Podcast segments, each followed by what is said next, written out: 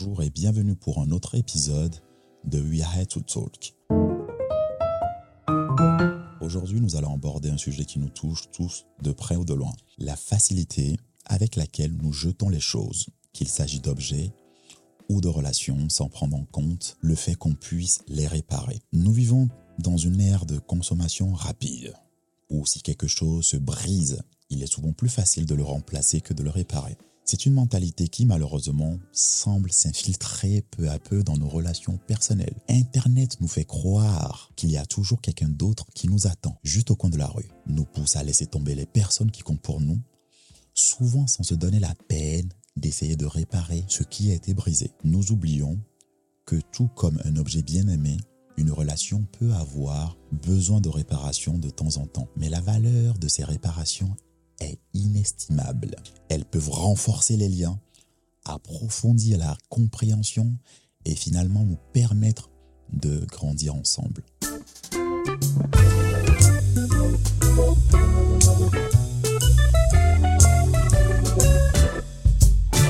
L'amour, l'amitié, toutes les relations, pour moi, sont des investissements.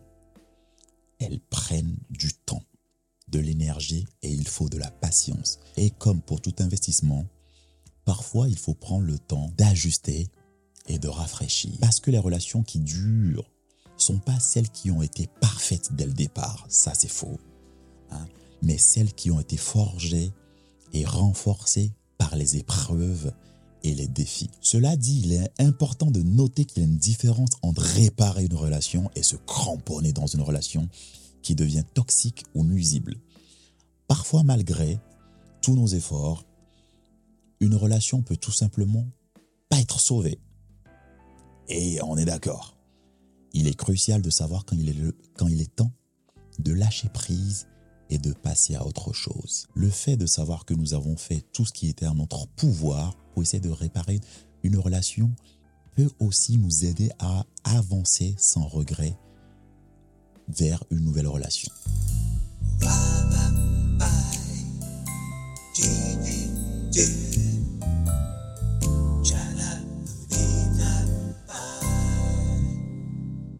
Merci d'avoir écouté We Are to Talk. Souvenez-vous la prochaine fois que vous serez tenté de jeter quelque chose ou quelqu'un, prenez un moment pour réfléchir.